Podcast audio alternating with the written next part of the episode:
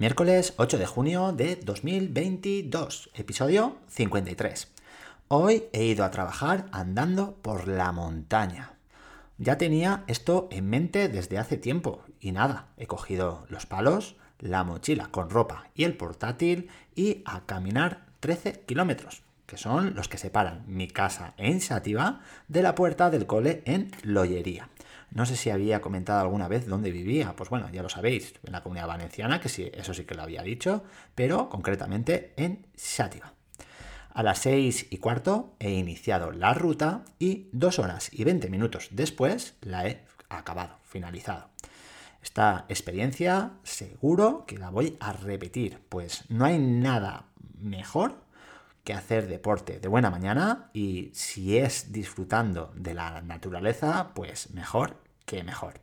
Bien, vamos al día porque tengo muchas ganas de contaros un tema que ha escogido una alumna en el trabajo de la nube de las curiosidades y que hoy mismo ha expuesto.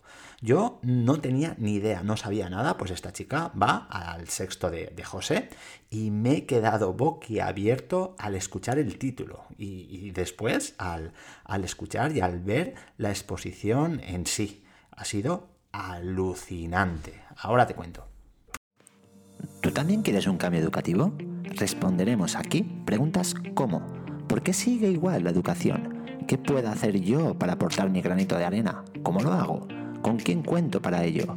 Entra, comparte y sobre todo motívate para ese cambio tan necesario. Esto es Adrenalina Educativa.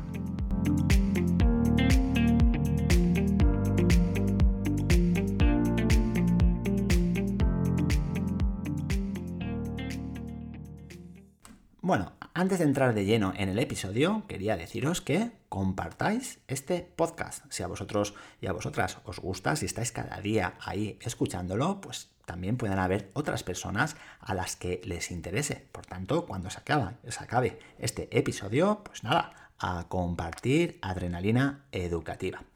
Por otro lado, eh, quería comentaros que hace ya episodios que no hablo del programa Ball. No es porque ya no crea en él, ni mucho menos, y tampoco porque no se esté llevando a cabo.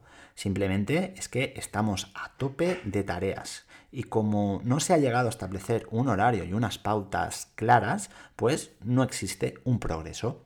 Un ejemplo claro es la maestra a la que se le adjudicaron un par de horas semanales para atender a los componentes de este programa. Por ahora, recordad, solo hay dos, Mar y Edgar. Pues bien, está ese horario de esta maestra, pero no está claro qué es lo que ha de hacer en esas horas. Y como resulta que estamos pendientes de mil tareas, de mil cosas, no nos centramos en este programa. Falta, pues eso, sentarnos y establecer una buena temporalización, unos trabajos a realizar fijos. Uno de ellos puede ser esa ayuda a las clases de tic-tac, TEP, que están yendo pues bastante, bastante bien. Y, bueno, y si hay algún docente a la que se, al que se le da alguna hora, pues que actúe más de guía de supervisor. Eso es lo que pienso yo. Y no para mandarle tal trabajo individual de relleno que no tenga una utilidad ni para este alumnado ni para el centro. Esta fase inicial de este programa coincide con muchos inicios que solemos plantear en nuestros centros. En demasiadas ocasiones eh, de esta primera parte no, no se suele pasar. Nos cansamos y, vemos que, no, acaban, no acaba de funcionar algunas cosas y, bueno, pues acabamos abandonando, abandonando estos proyectos para centrarnos en qué? Pues para centrarnos en, en lo de siempre. No somos pacientes en este, en este sentido. Pero bueno, yo lo siento mucho, pero con el programa Ball esto no va a pasar. Continúo pensando que tiene mucha fuerza y mis expectativas siguen siendo las de un inicio.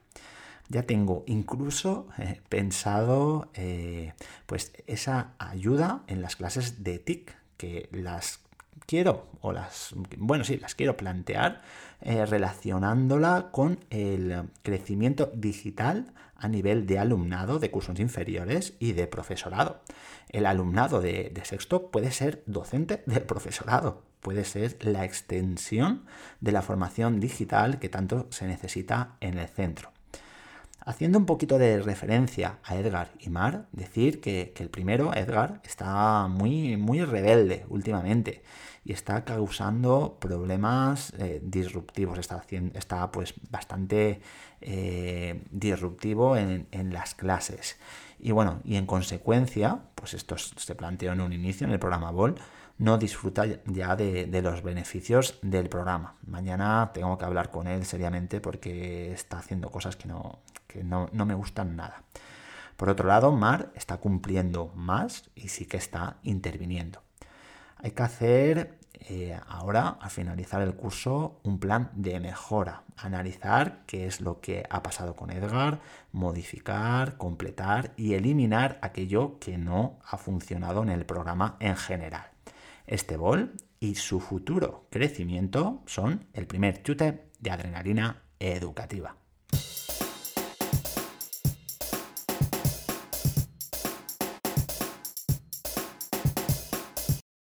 Y vamos a esa exposición de la nube de las curiosidades. Esta actividad es una pasada que abarca infinidad de temas y de contenidos inimaginables. Lo potente de esta actividad es que es el alumnado quien escoge qué trabajar, qué investigar. A partir de ahí viene la magia, suceden cosas alucinantes, inesperadas. También he de decir que algunos alumnos y alumnas tampoco se esfuerzan en esta actividad y los resultados son de, bueno, pues yo lo hago porque lo tengo que hacer, porque lo tengo que, entregar, porque lo mando, lo manda mi maestra o mi maestro y ya está. Pero mm, normalmente esto es una, minoría y suele gustar y a mí me gusta y a, los, a los, maestros que lo, que lo, hacen y a las maestras pues también. Y bueno, eh, nada, sí, sí, ya voy, ya voy a, a desvelar el, misterio. Pues nada, me tocaba eh, refuerzo en la clase de José y tenía que, exponer la última nube de, las curiosidades del curso. Pues nada, ha empezado una chica exponiendo sus 12 trabajos de, Hércules. Los ha comentado, ha hablado de relaciones de dioses, de, de semidioses, etcétera, etcétera. Muy interesante. La segunda intervención ha sido la chica que os comentaba al principio del episodio y me he quedado de piedra al escuchar el título de su investigación, de su trabajo. Los elementos de la tabla periódica. ¿Os acordáis de ellos? ¿Os acordáis? Porque yo sí, y, al escucharlo me ha venido a la memoria esa tabla que tenía plastificada con unos símbolos y nombres extraños que debía de aprender de memoria y que para mí no tenía ningún sentido, como muchos otros contenidos abstractos que he ido encontrando a lo largo de mi etapa, eh, de mis etapas educativas e irreales de, esa, de esa época. Y, y, atención, y de esta época también, porque continuamos haciéndolo, ¿eh? Nada, pues eso, mi primer pensamiento ha sido, madre mía, vaya aburrimiento que me viene encima.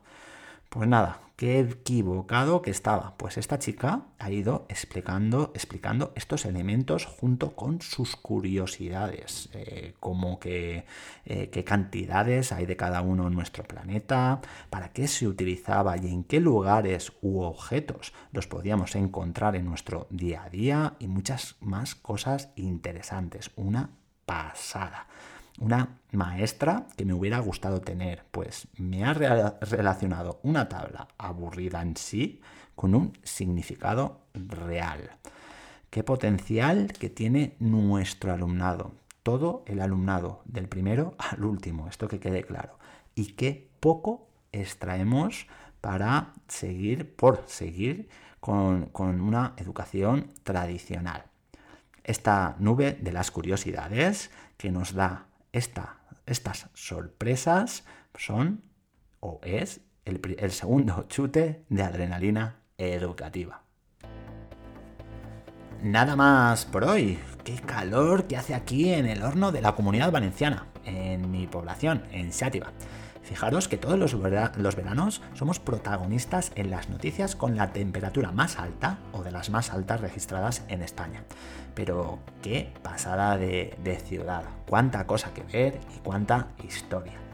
Invitados e invitadas estáis a venir, pero en verano, no sé yo, ¿eh? no sé.